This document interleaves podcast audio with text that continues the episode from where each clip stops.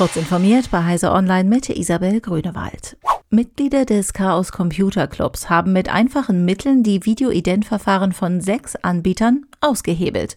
Die Online-Identifizierungsverfahren wurden überlistet, um eine elektronische Patientenakte, kurz EPA, anzulegen und zu befüllen.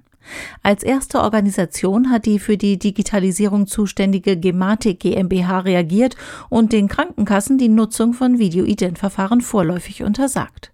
Der CCC fordert in einer Pressemitteilung, die Verfahren generell nicht mehr dort einzusetzen, wo ein hohes Schadenspotenzial besteht.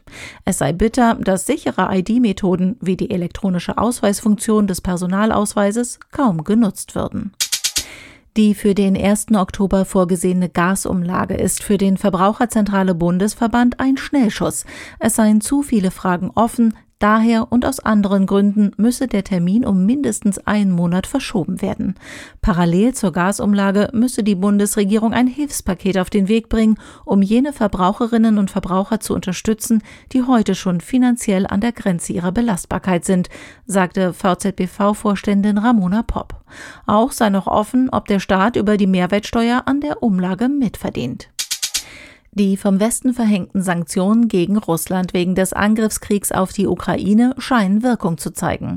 Russische Airlines, unter anderem die Aeroflot, haben damit begonnen, Flugzeuge zu zerlegen, um an Ersatzteile für ihre Jets zu kommen. Das berichtet Reuters unter Berufung auf Insider. Demnach diene auch ein Airbus A350 als Ersatzteillager, um an die darin eingebaute westliche Technik zu kommen.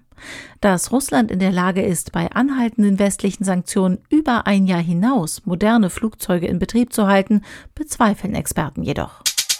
Die Islamische Republik Iran hat erstmals für einen größeren Importauftrag mit Kryptogeld bezahlt.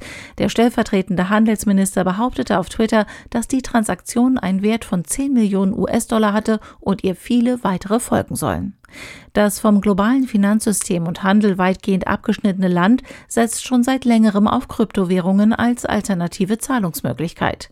Sie gelten nicht nur im Iran als Möglichkeit, westliche Sanktionen zu umgehen. Als ein möglicher Handelspartner, den der Iran mit Kryptogeld bezahlen könnte, gilt Russland. Diese und weitere aktuelle Nachrichten finden Sie ausführlich auf heise.de.